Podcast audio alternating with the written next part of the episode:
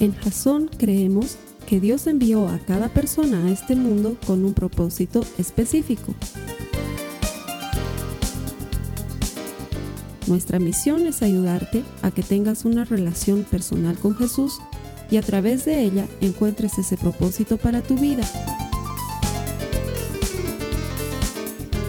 Queremos ayudarte a alcanzar ese propósito. Es nuestra oración que este podcast te ayude a tener visión, a tener jazón.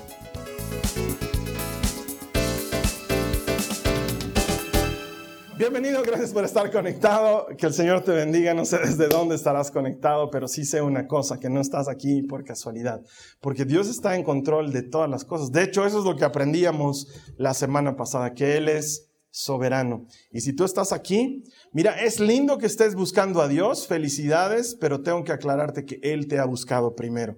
Él quiere tener una relación personal contigo y quiere ayudarte a encontrar todas aquellas promesas por medio de las cuales tú encuentres el propósito que Él tiene para tu vida, porque definitivamente todo el que encuentra a Dios encuentra vida. Bienvenido, gracias por estar aquí. A los hermanos que me ayudan todas las semanas a predicar, gracias por estar aquí. De hecho, ayúdame. Al que está a tu lado, dile por favor, de mi parte, gracias por venir a la iglesia. Bienvenido. Que el Señor te premie, te bendiga, gracias por estar aquí. Si a ti nadie te ha dicho nada, jalale al de lado, dile, oye, este clarito está diciendo Carlos Alberto que me des la bienvenida, ya pues dame la bienvenida. A mi querido camarógrafo, mi amigo de toda la vida, bienvenido, gracias por estar en la iglesia, que el Señor te bendiga. Muy bien, hermanos, vámonos a lo nuestro. Estamos en esta serie que se llama Enséñanos a orar. Y es una serie que está basada en el Padre Nuestro. Este, hay dos relatos del Padre Nuestro, uno está en Mateo, el otro está en Lucas. En Mateo es parte de lo que eh, el autor del Evangelio llama el Sermón del Monte. Se supone que Jesús está sentado en un monte, en una parte muy alta, y empieza a predicar a la gente que está por debajo. Y ahí, como parte de la prédica, les enseña el Padre Nuestro. En Lucas se registra de otra manera. Jesús estaba orando aparte y cuando vuelve de orar, uno de sus discípulos se acerca y le dice, Señor, enséñanos a orar como Juan le enseñó a sus discípulos. Y ahí en Lucas eh, Jesús les enseñó el Padre Nuestro. Ambos es lo mismo, pero es una contradicción, Carlos Alberto. No, quiero aclarar esa contradicción. Es bueno que eh, eh, aprendamos por qué pasan esas cosas. Jesús era un predicador itinerante, o sea que lo más probable es que haya enseñado el Padre Nuestro unas 500 veces en distintos lugares, en distintos sermones. Sí, estaba en un lugar y alguien le decía, enséñanos a orar, y él enseñaba. Cuando oren, oren de esta manera, y volvía a hacer lo mismo. Cuando alguna vez me toca que me invitan a predicar a una iglesia hermana o otro lugar, muy, muy rara vez eh, preparo algo nuevo. La mayor parte del tiempo predico algo que ya he predicado en alguna otra circunstancia. ¿Por qué? Porque estaba buenaza pues la predica y la vuelvo a repetir, ¿no? Entonces, claro, es buena la enseñanza, entonces la vuelvo a utilizar. Y de hecho, aquí en Jason tenemos dos servicios, uno a las nueve de la mañana, otro a las 11, y si tú vienes en cualquier horario, la prédica es la misma, ¿sí? Eh, no es una prédica nueva para los de las 11 de la mañana, o sea que eh, Jesús hacía eso, entonces Lucas contó que Jesús hizo eso después de orar y Mateo contó que hizo eso en una prédica en un monte. No es que hay contradicción, es que simplemente son dos momentos distintos de un mismo mensaje, así de sencillo. ¿Y por qué lo estamos enseñando ahora? Porque bueno, pues eh, hay una necesidad grande de aprender a orar. Y la semana pasada aprendíamos que Dios es soberano y aprendíamos que cuando Él nos lleva a la oración a decirle santificado sea tu nombre, estaba hablando de el nombre de Dios. Eh, en hebreo se dice Hashem. Hashem era prácticamente una personalidad. ¿sí? Cuando los hebreos hablaban de Hashem, estaban hablando de Dios. Se referían a Él como el nombre. Eh, cualquiera podía decir, estuve en el templo orando al nombre y nadie decía, ¿de qué está hablando este loco? Todos sabían que Hashem el nombre era una persona, era una personalidad, es Dios mismo. Y los discípulos agarran este, este nombre propio de Dios en hebreo y la categoría encaja perfectamente en sus mentes. Y te cuento que al principio, antes de ser llamados cristianos, los cristianos nos llamábamos seguidores del camino, era uno de los nombres que nos dieron, o seguidores del nombre. Así nos llamaban. Y si tú lees en Hechos 4, por ejemplo, cuando a los discípulos los, les dan con varillas en la espalda y los flagelan por predicar en el nombre de Jesús, la Biblia dice claramente, y ellos salieron muy contentos de haber sido tenidos por dignos de sufrir afrenta por causa del nombre. Así dice, por causa del nombre. Y uno dice, ¿qué nombre? El nombre de Jesús, Hashem, es Jesucristo y su nombre es el mismo. Eso lo aprendíamos la semana pasada y aprendíamos que Él es soberano. Eso nos ayuda a orar con confianza, a saber que lo que le pedimos está en buenas manos, a saber que Él está en control de nuestras vidas. Y la primera semana aprendíamos por el Padre nuestro que Él le gusta que le digamos papá. Es una cosa que le gusta, que quiere ser personal, que quiere ser cercano, que no quiere ser lejano. Y hoy vamos a seguir entrando más en el Padre nuestro porque todavía tenemos más cosas que aprender de Él. Pero antes, como siempre, me gusta contarte alguna historia que nos ayude a entender de qué vamos a hablar hoy día. Y no se me venía mejor historia a la cabeza que esta. Qué hermosos son los abuelitos. Es la cosa más hermosa que te puede pasar en la vida, tener abuelitos. Eh, yo tuve abuelitos no como los que tienen mis hijas. Los abuelitos de mis hijas, mis papás y mis suegros, Dios mío, qué abuelitos más increíbles. Como yo quisiera haber tenido esos abuelitos. Y siempre les digo eso a mis hijas, porque además ya están entrando en la edad en la que el abuelito ya es el abuelito, ¿no ves? Como que, ala, ya saludan de favor, ¿no ves? Entonces, no, yo los agarro, las llevo a un costado, les tuerzo un poco la cabeza y le digo, con amor a tu abuelito, le vas a hablar con amor a tu abuelito, porque ya quisiera yo tener así un abuelito, porque ¿sabes qué? Qué hermosos son los abuelitos. O sea, la memoria que yo tengo de mis abuelitos, por ejemplo, es que en su casa yo siempre era más inteligente.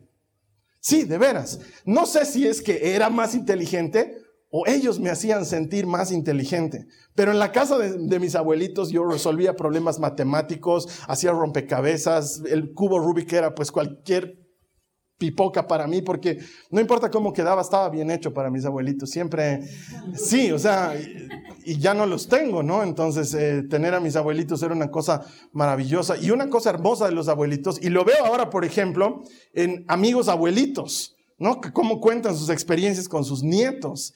Y me encanta eso de que, por ejemplo, lo que pasa en la casa de los abuelos se queda en la casa de los abuelos. Eso es una maravilla porque yo me acuerdo que a mis hijas les prohibíamos por decirte, no van a tomar Pepsi.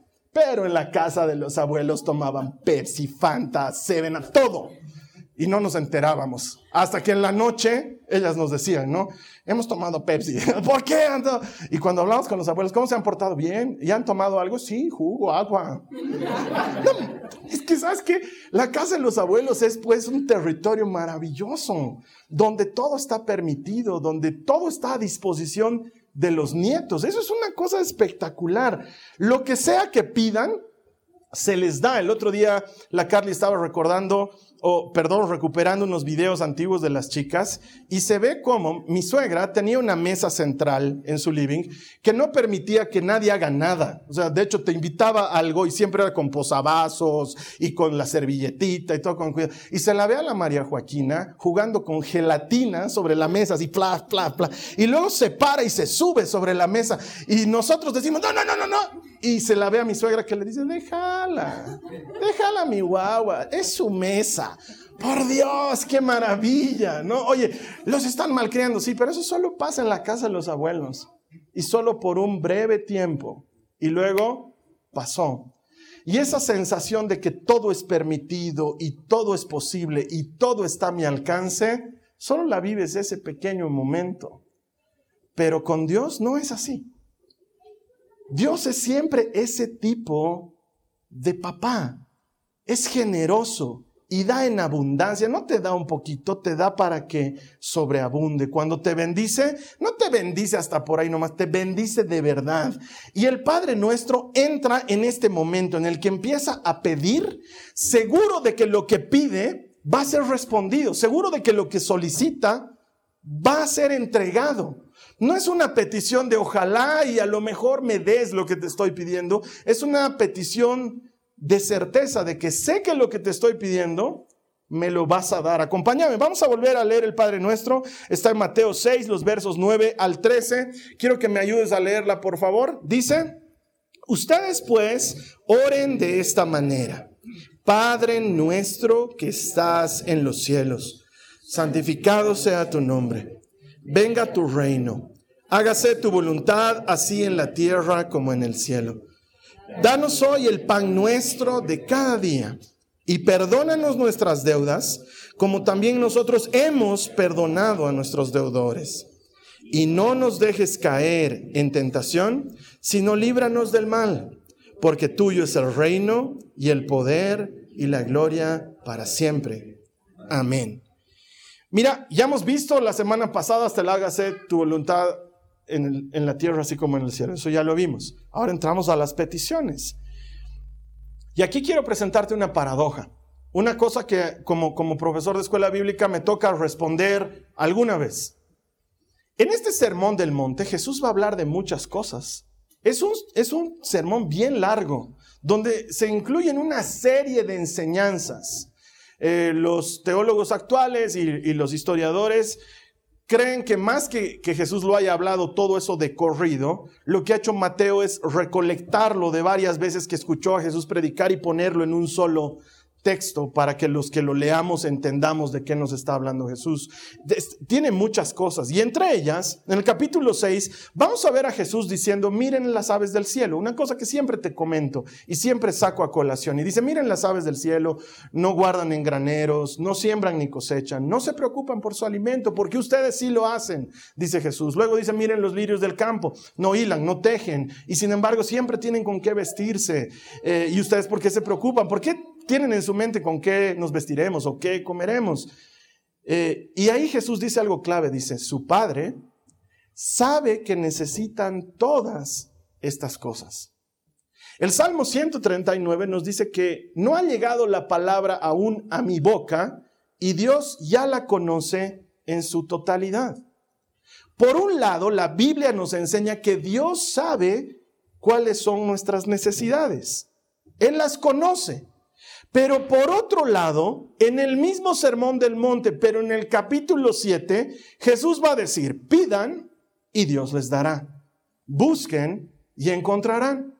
Llamen a la puerta y se les abrirá. Entonces ahí hay una paradoja.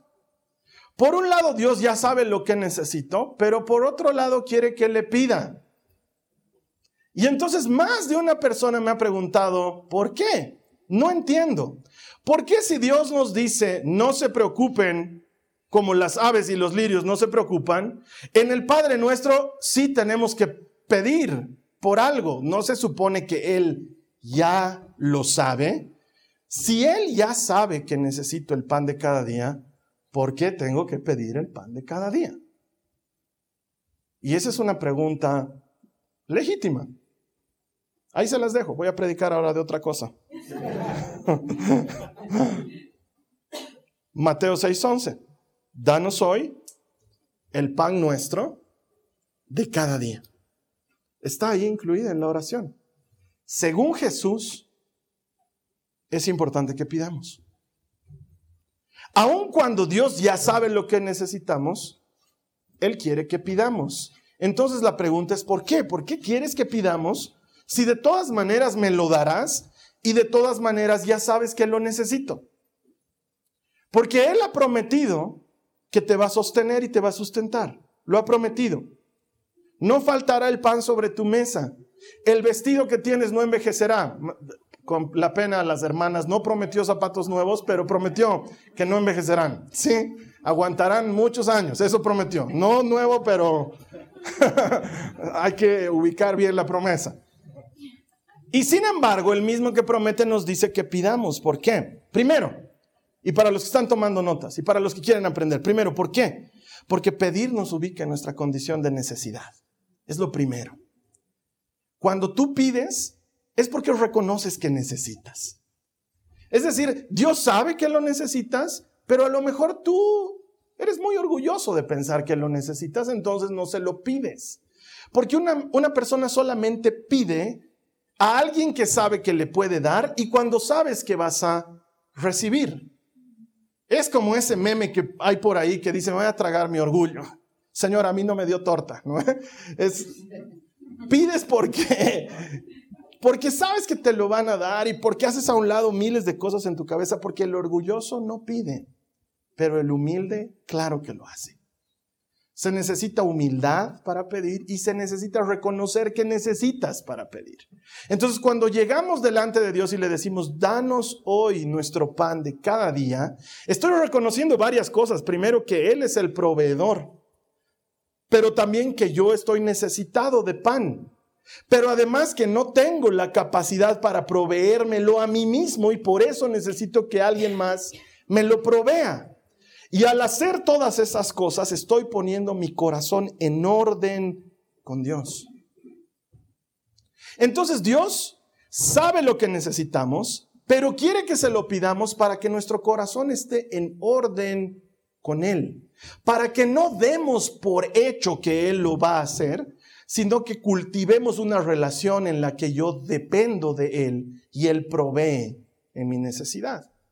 ¿Él sabe lo que necesito? Sí, pero quiere que le pida para que mi corazón se alinee con Él.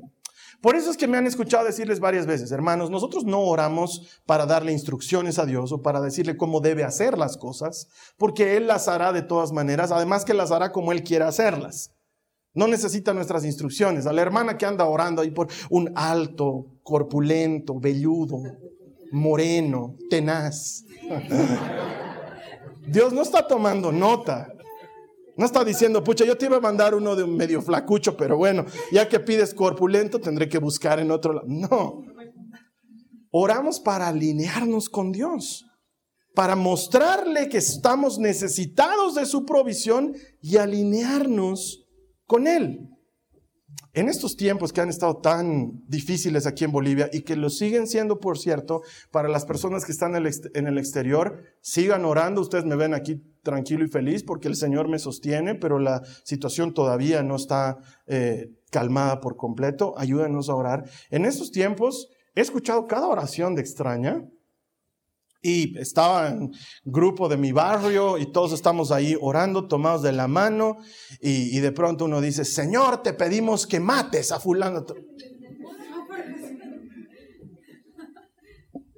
Eso no, no solamente que, porque Dios puede hacerlo, ¿sabes qué? No, no es el tema si puede, no puede, porque al final hay gente que dice, pero en el Antiguo Testamento Dios, no es eso, el tema es tu corazón.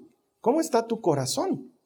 La oración revela cómo está tu corazón. La petición nos ayuda a alinearnos con Dios. Me encantó que esta semana, por ejemplo, vi un grupo de periodistas antes de comenzar su labor, antes de comenzar a trabajar, lo que nunca pasaba en Bolivia, no sé si pasa en otros lugares, pero se reunieron periodistas de distintos medios, periódicos, canales de televisión, radios, portales digitales, hicieron un círculo grande, se tomaron de las manos Comenzaron con Padre nuestro que estás en el cielo y luego una de ellas empezó a orar, Señor, protégenos en este día, guárdanos, que no nos pase nada mientras trabajamos, ayúdanos a ser veraces en la comunicación de lo que está ocurriendo. Yo veía eso y decía, wow, qué cosa más linda está pasando en Bolivia. Y, y, periodistas que compiten por la nota, tomados de la mano, orando, pidiendo al Señor su ayuda. Cuando pides, demuestras tu necesidad. Por eso es que el Señor quiere que pidamos. Mira lo que dice Proverbios 30, los versos 8 y 9. Está orando alguien y le dice al Señor, no me des pobreza ni riqueza. Dame solo lo suficiente para satisfacer mis necesidades. Pues si me hago rico podría negarte y decir quién es el Señor. Y si soy demasiado pobre, podría robar y así ofender el santo nombre de Dios. No sé si ah, te ha llamado la atención por qué Jesús en el Padre Nuestro solamente pide pan. Danos hoy el pan nuestro de cada día, porque podía haber dicho, danos hoy el lomito de cada día. Pero claro, podía haber dicho, danos hoy la pierna de cordero necesaria, tal vez por la época, ¿no? O los pescados que hagan falta. Pero pidió poco, no pidió mucho. Pan. Por un lado, lo más necesario, por eso el pan se considera como un alimento básico, de primera necesidad, pero no pidió pan con queso, no, e, es que de veras, solo pidió pan, ni siquiera agua, pan. Danos pan. ¿Por qué pides tampoco? ¿Por qué? Tendría que tener una explicación y claro que la tiene. Nos tenemos que ir hasta el Antiguo Testamento. Cuando Israel salió de Egipto, Moisés habló con el Señor y le dijo, el pueblo tiene hambre. Y Dios le dijo, ¿sabes qué? Todas las mañanas van a tener que salir de sus tiendas y van a recoger pan del cielo. Eso es lo que Dios dijo. Pan bajará del cielo y ustedes podrán recoger pan y comer ese pan. Y los eh, israelitas salieron al día siguiente y había una especie de rocío sobre todo el, lugar donde ellos estaban. Haz de cuenta como sucaritas, más o menos así, ¿sí? Como cornflakes ¿sí? Eh, que tenían sabor, dice, a, miel, em, y podías hacer masa con eso, pero era algo que nunca habían visto. Entonces cuando lo levantaron, dijeron, ¿qué es esto? Que en hebreo se pronuncia maná. Significa, ¿qué es esto? Y por eso se quedó con ese nombre, maná, que literalmente es, ¿qué es esto? Pero que con el paso de los años llegó a conocerse como el pan del cielo. Y Jesús luego en Juan 6 nos va a revelar que Él es el pan del cielo. Y les dice, sus antepasados comieron el maná y murieron, pero el que coma de mí vivirá para siempre. Yo soy el pan de vida. Entonces, cuando Jesús está pidiendo el pan, sí está pidiendo algo físico y muy, muy natural, pero también está pidiendo, enseñando que pidamos que Él sea nuestro sustento y nuestro alimento y nuestra fuerza. Y así como el maná lo tenían que recoger una vez al día y les aguantaba para todo el día. Y no podían guardarse maná para el día siguiente porque se podría y hacía gusanos. Lo mismo sucede con Jesús. Necesitamos a Jesús todos los días. Pero sabes qué? No te preocupes por si tendrás a Jesús mañana, porque mañana habrá Jesús para mañana. Eso mismo lo enseña él cuando dice no se afanen por el día de mañana porque basta con el afán de hoy. ¿Sabes qué necesitas? No te imagines tendré fuerzas para resistir que mi hijo se vaya a estudiar al exterior. No te preocupes por eso, porque lo que necesitas es fuerzas para hoy. Y Jesús es el maná de cada día. Si tienes pan para hoy, vas a poder sobrevivir hoy. ¿Cómo voy a poder sobrevivir después de este divorcio? No tengo idea, pero hoy puedes sobrevivir porque hay pan para hoy. Nuestro trabajo debería ser pedir el pan para hoy y comer el pan de hoy. No sé cómo voy a aguantar el juicio, no sé cómo voy a vencer esta deuda, no sé cómo, no tengo idea. No te adelantes a 15 años en el futuro. Pedí tu pan para hoy. ¿Y sabes qué va a haber? Pan para el día. ¿Y sabes cuál es la garantía? Que va a ser fresco. Y qué delicioso es el pan fresco, crujiente y calientito. Vas a tener fuerzas para hoy. Y vas a tener protección para hoy. Y vas a tener lo que haga falta hoy. Y mañana, no te preocupes, Él quiso pedir para hoy. No se preocupó por más. No dijo, Señor, danos el pan de cada día y que nos aguante para el mes entero. No, se preocupó de hoy y que sea suficiente para hoy. También siempre me ha llamado la atención que Jesús pidió el pan y no la panadería.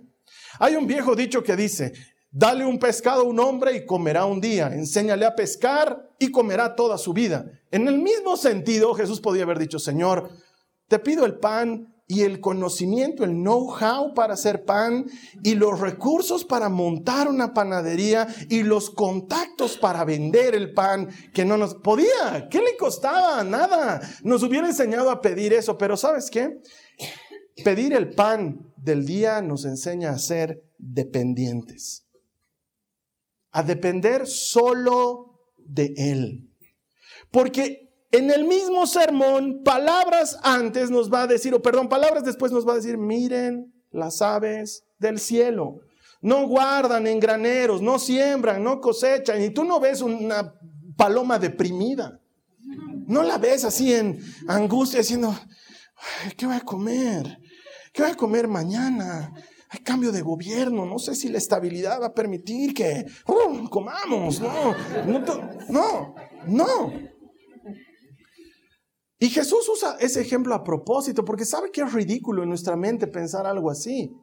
Porque Él quiere que entendamos que así de ridículo es que estés pensando, ¿cómo voy a hacer mañana?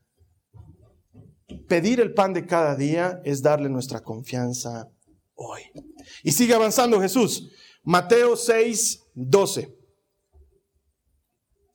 Y perdónanos nuestras deudas como también nosotros hemos perdonado a nuestros deudores. Ya lo hemos hecho, dice Jesús. Se acerca a pedir perdón porque ya ha perdonado. Y te debes acordar de esta historia. Jesús está comiendo en la casa de un fariseo, se llamaba Simón, y se acerca una mujer y le unge los pies eh, con perfume y se los seca con sus cabellos y llora sobre Jesús. Y el fariseo está mirándolo a Jesús y está pensando por dentro, si este fuera realmente un verdadero profeta, se daría cuenta de qué clase de mujercilla lo está tocando. Ahora yo me pregunto cómo sabía él qué clase de mujercilla era. hay muchos indicadores, puede ser por, sí, puede ser por cómo vestía, puede ser por el perfume, no lo juzgaremos tampoco tan mal a Simón. Entonces, em, Jesús que sí sabe lo que Simón está pensando, porque Jesús es Hashem, es el nombre, entonces lo mira y le dice, Simón, te quiero contar una historia. Dale, maestro, le dice. Habían dos hombres que tenían deudas con un, tercero. Uno de ellos debía 500 y el otro debía 50.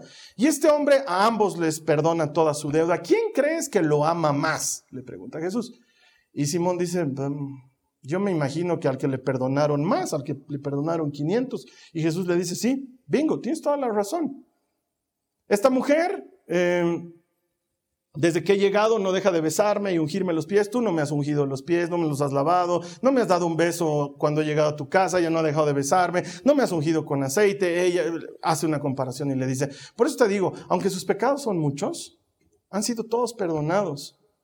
Y al que mucho se le perdona, mucho amor demuestra. Pero al que poco se le perdona, mm, poco amor demuestra, dice Jesús. Y es la primera parte de esta petición. Perdónanos nuestros pecados hace, da por hecho que todos pecamos, no, no llega delante de Dios diciendo, ah, tal vez he pecado, tal vez no, no es un hecho, he pecado y todos, por eso lo vuelve en nosotros. Perdónanos nuestros pecados. Y entonces lo que aquí me toca preguntarte desde el Padre nuestro es, ¿cuánto te ha perdonado el Señor? ¿De dónde te ha sacado? ¿Te acuerdas eso? Porque al que mucho se le perdona, mucho amor demuestra. Entonces, cada vez que me encuentro con esta pregunta, eh, yo sé de dónde me ha sacado el Señor. Y sé qué cosas me ha perdonado. Y sé todo lo que, lo endeudado que estoy con Él. Y sin embargo, también sé que Él ha retirado la cuenta. El perdón comienza por eso. Por recordar de dónde te ha sacado el Señor, de dónde te ha traído. ¿Lo recuerdas? Porque en el volvernos cristianos, luego se nos olvida también, y los cristianos nos volvemos odiosos. Pensamos que somos mejores que los demás. Tratamos a los demás como inferiores o como mundanos o como... Y estamos en la misma bolsa de gente a la que se le perdonó mucho y que por consecuencia debería amar mucho. ¿Cuánto te ha perdonado Él? La segunda historia, que también la conoces, es más interesante todavía porque Pedro se le acerca a Jesús y le dice, Señor, ¿cuántas veces debo perdonar a mi hermano si peca contra mí? Hasta siete veces. Y Jesús le dice, no, Pedro, sino que hasta setenta veces siete. Pero le cuenta esta historia. Le dice, había un hombre que le debía a un rey diez mil talentos. Cuando te dicen eso, no logras entender la magnitud de lo que te está diciendo porque te lo están hablando en términos de la época, en términos griegos además. Pero para que tengas una idea, 10 mil talentos equivale a 340 toneladas de plata. 340 toneladas de plata. Más o menos un camión arenero carga 15 cubos.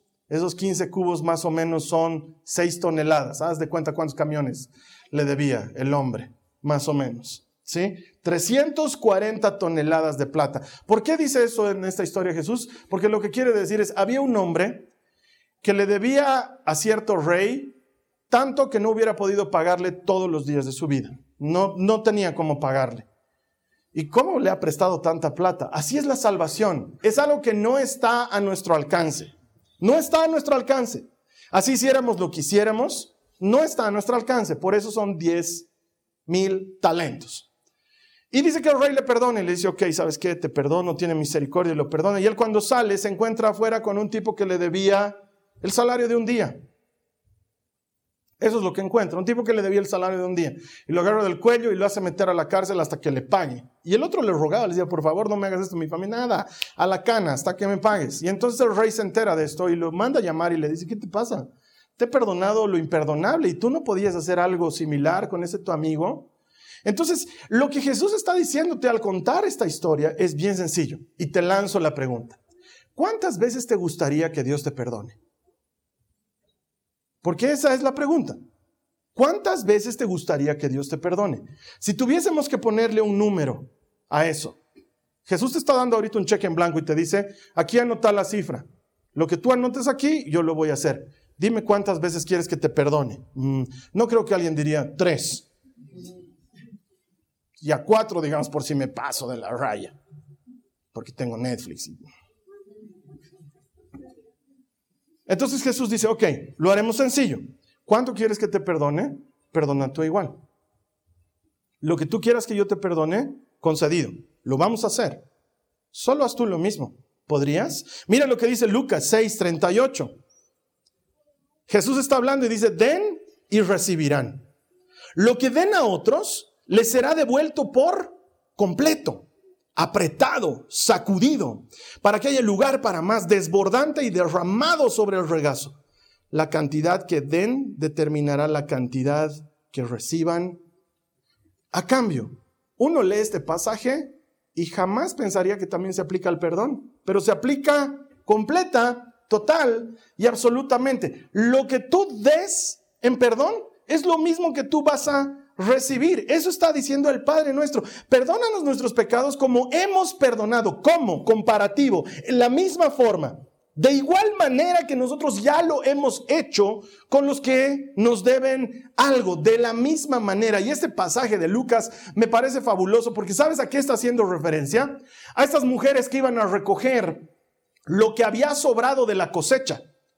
Los que cosechaban tenían la instrucción, la ley de Moisés decía que no tenías que recoger lo que caía al piso. Tú cosechabas y mucho iba a caer al piso. Al, pasarle la guadaña, mucho iba a caer al piso.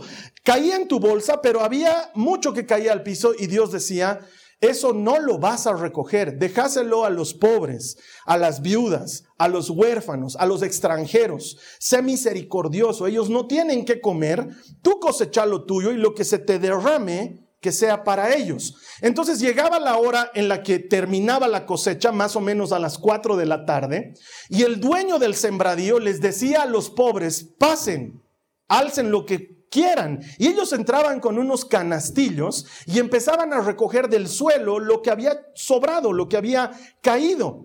Y entonces ahí es donde sucede lo que Jesús dice. Ellos hacían así sus sacos para que las cosas se apelmasen un poquito más hacia abajo y entre más de lo que iban a poner. Y si el dueño de la parcela que se había cosechado era generoso, te decía, dale, sacudí más para que puedas meter mucho, para que esté apretado, rebosante y remecido. Esa era la idea. Es una muestra de generosidad del dueño del terreno. Entonces ellos sacudían, es como los choferes, yo no les entiendo, van a la gasolinera y cargan gasolina y lo sacuden su auto como si iría a entrar más gasolina.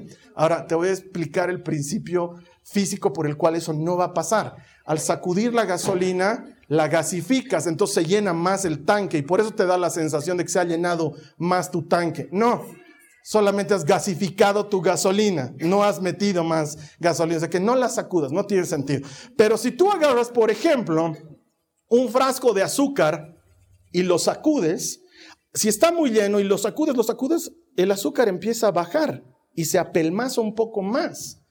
Eso es lo que está diciendo Jesús. Lo que des va a volver a ti apretado, rebosante, remecido. Es como cuando te has servido, aquí en Jasón tenemos el desayuno y la gente va y se sirve su café y se les pasa el agua, entonces ahí están, no ven del bordecito porque ya está, se te va a chorrar, te lo estoy igualando, hermano. ¿No? Como, como el chavo cuando le regalan leche, ¿no?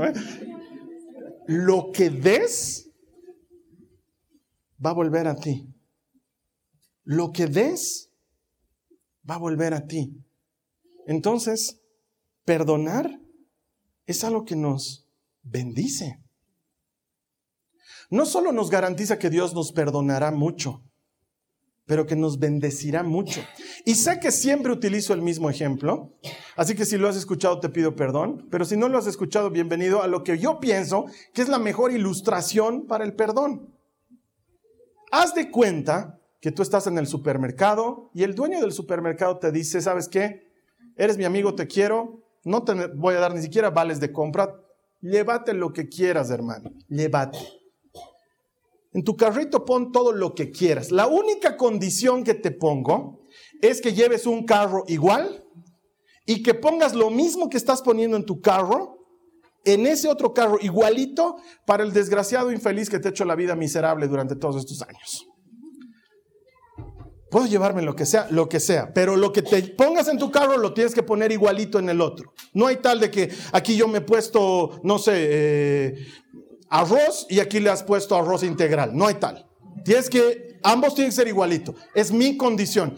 Pero es que es un desgraciado, infeliz, que me ha hecho la vida miserable durante muchos años. Ajá, pero el dueño del supermercado soy yo. Así que yo quiero darte a ti lo mismo que le vamos a dar a tu peor amenaza. Anda. Y entonces tú vas con tu carrito y con el otro carrito. En un principio estás feliz, dices, me voy a poder llevar todo. Y luego dices, ay, pero este desgraciado también le tengo que dar. Entonces llegas a la sección de carne y dices, ay, me llevaré pues carnecita, un buen lomito, no sé, cuadril me llevaré. Podemos hacer un churrasco, ay, mira qué rico este matambre. Y luego, ¡pim! En tu cabeza dices, ay, pero tengo que darle lo mismo a este desgraciado infeliz que me ha hecho la vida miserable. No, no puede ser así. Menudencias y bofe, por favor, casero, dame. Entonces, pof, toc, pof. Lo mismo. Dice, ya, que se aguante, ¿no? Sigues avanzando por otros lados, ¿no? Y llegas a la sección de cereales, donde están los cereales deliciosos, los que tienen extra azúcar, los que tienen azúcar dentro del azúcar, doblemente importados y que valen 300 veces lo que vale un cereal común. Y tú dices, ah, me llevaré ese que tiene mermelada por dentro, qué delicioso. Y ¡pum! Te acuerdas y dices, ay, para este desgraciado le tengo que poner lo mismo. No, cornflakes nacional, sin sabor, proc, proc. Y así, y sabes que paseas por todo el supermercado y empiezas a llevarte cosas, pero no cosas que quieres. Porque no quieres darle al otro lo bueno, solamente quieres darle lo malo. Y cuando llegas a la hora de pagar, la caja te recibe y te dice, todo está pagado, no necesita. Pero te das cuenta que te estás llevando Pura cosa que nadie quiere. Pura cosa inservible. Eso es la falta de perdón. Y Jesús lo incluye en la oración y te dice, ¿cuánto quieres que te perdone?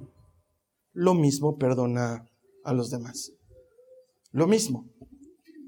Entonces ese es un llamado al rencoroso. Al que dice, ¿sabes qué? Como, como he escuchado mucho estas semanas, ¿no? Dios perdona. Yo no tengo por qué perdonar. Te cuento que sí tienes por qué. Estás llenando de basura tu corazón.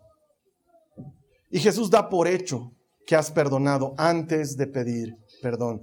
De hecho, en Lucas lo aclarará, en Mateo lo aclarará. Valga la oportunidad, dice Jesús, que si ustedes no perdonan, su Padre tampoco les perdonará. Lo aclara y lo pone limpio como el agua, no es que es optativo. No lo haces y a ti no se te da, así de sencillo.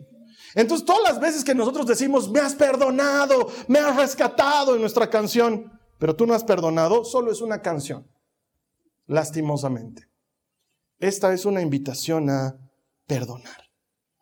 Y Jesús va a continuar y la predica tiene que terminar con el verso 13 y dice, y no nos dejes caer en tentación, sino líbranos del mal.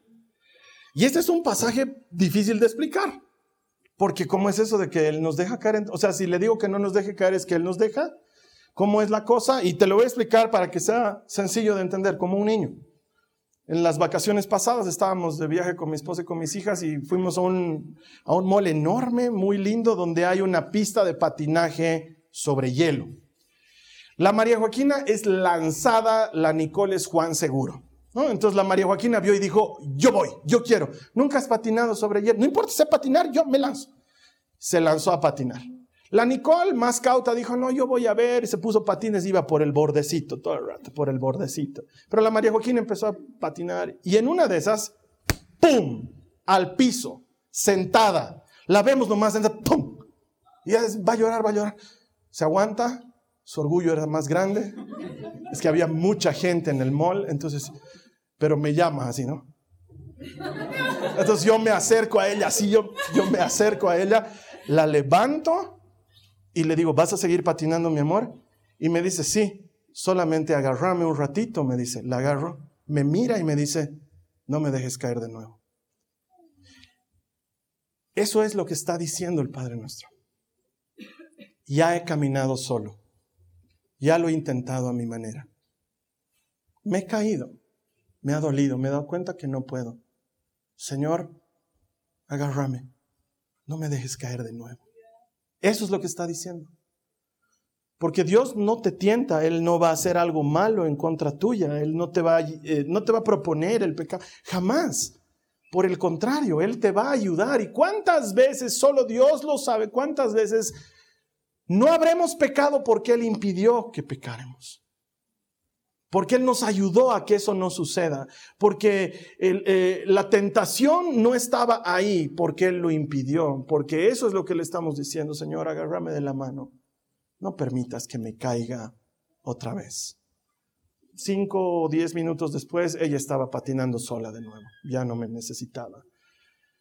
Mira, Santiago lo dice mejor que yo, está en el capítulo 1, en el verso 13, dice, cuando seamos tentados, acuérdense de no decir Dios me está tentando. Dios nunca es tentado a hacer el mal y jamás tienta a nadie. ¿Quién tienta? Satanás tienta. Satanás es el que tienta. Él es el mal del que Jesús está orando que seamos librados. No nos dejes caer en tentación y líbranos del mal. Se está refiriendo a Satanás. Él es el maligno, él es el mal, él es el que tienta a todos. Y esto es lo que les decía a algunos hermanos en la semana. Él no se fija si eres de un partido político del otro, si eres de una etnia o si eres de una raza o si eres de un color de piel tal o cual. A él no le importa, él tienta a toditos. Él no dice, ay, este morenito había sido, pena le tendré, no lo tentaré. O, ay, mira, blanquito, ojitos verdes había sido, él no lo tentaremos. No, él tienta a todos. A él no le interesa. Él quiere hacer mal y quiere hacer mal, mal, mal. Quiere acabar con todo. La maldad de Satanás no se parece a la de Gargamel, no se parece a la de ningún criminal que desconoce. Su maldad es permanente, es, es desastrosa, es la cosa más mala que te puedas imaginar y supera en mucho tu imaginación. De hecho, alguna vez en estas sesiones que tengo con jóvenes charlando, los jóvenes tienen preguntas, algunas bien cracks, ¿no? Y un joven me dice, ¿y por qué Dios no lo perdona a Satanás? Oye, buena pregunta, ¿no?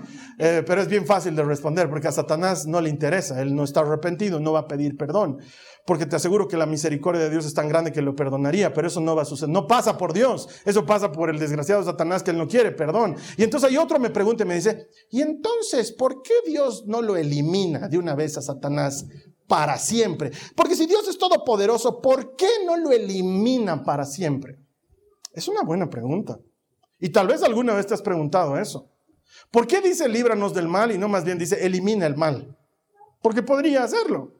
Pero solo dice líbranos del mal, no dice elimínalo. Yo te voy a explicar por qué. ¿Sabes qué? No hay nada más triste en esta vida que meterte autogol. ¿Alguna vez te ha pasado?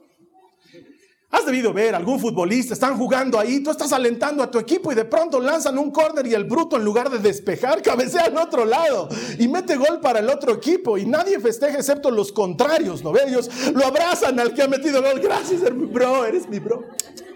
¿No?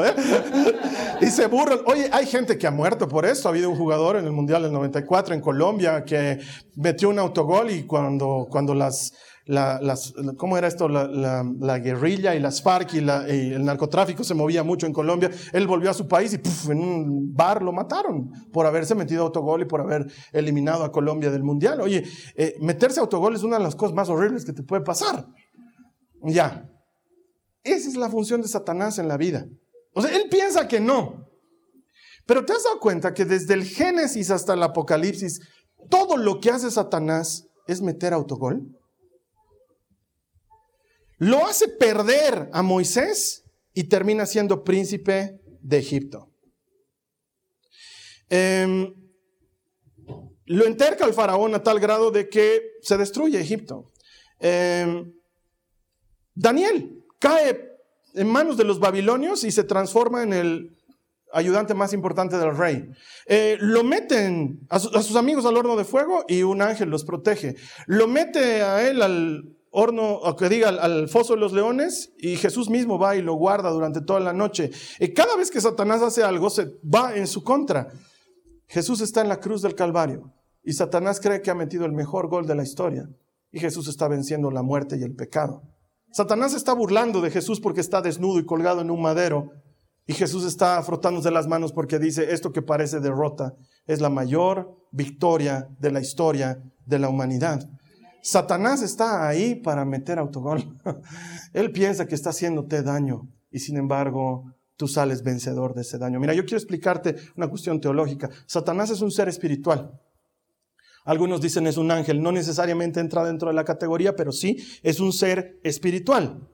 Este ser espiritual es adversario, eso significa Satanás. De hecho, en, hebreo se dice Hasatán, que quiere decir el adversario. Es el, el, adversario de Dios, está en contra de lo que Dios haga y por consiguiente está en contra de nosotros y de lo que nosotros hagamos. Pero en naturaleza es superior a nosotros, es un ser espiritual, es superior a nosotros.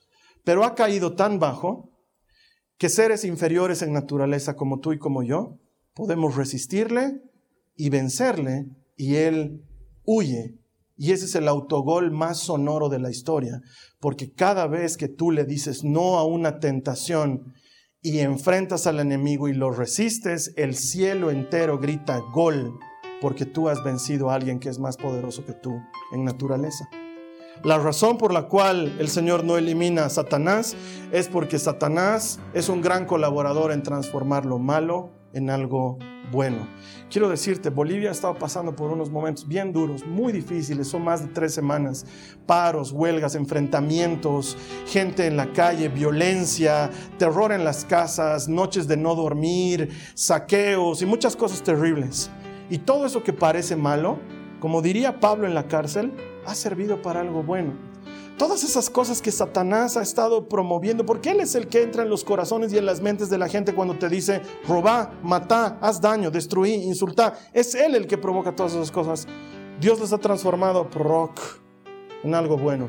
Gente orando en las calles, familias reunidas alrededor de la palabra de Dios la Biblia siendo tomada en ambientes políticos para no solamente como un adorno, sino como un tema central de la discusión de hacia dónde va este país. Eh, con razón Dios no lo elimina por completo, pero también puedo decirte esto, lo eliminará. Eh, he visto el final de la película y al final de la película lo elimina por completo. Pero mientras tanto, tú y yo podemos vencer. Mientras tanto, tú y yo podemos hacerle frente y ganarle.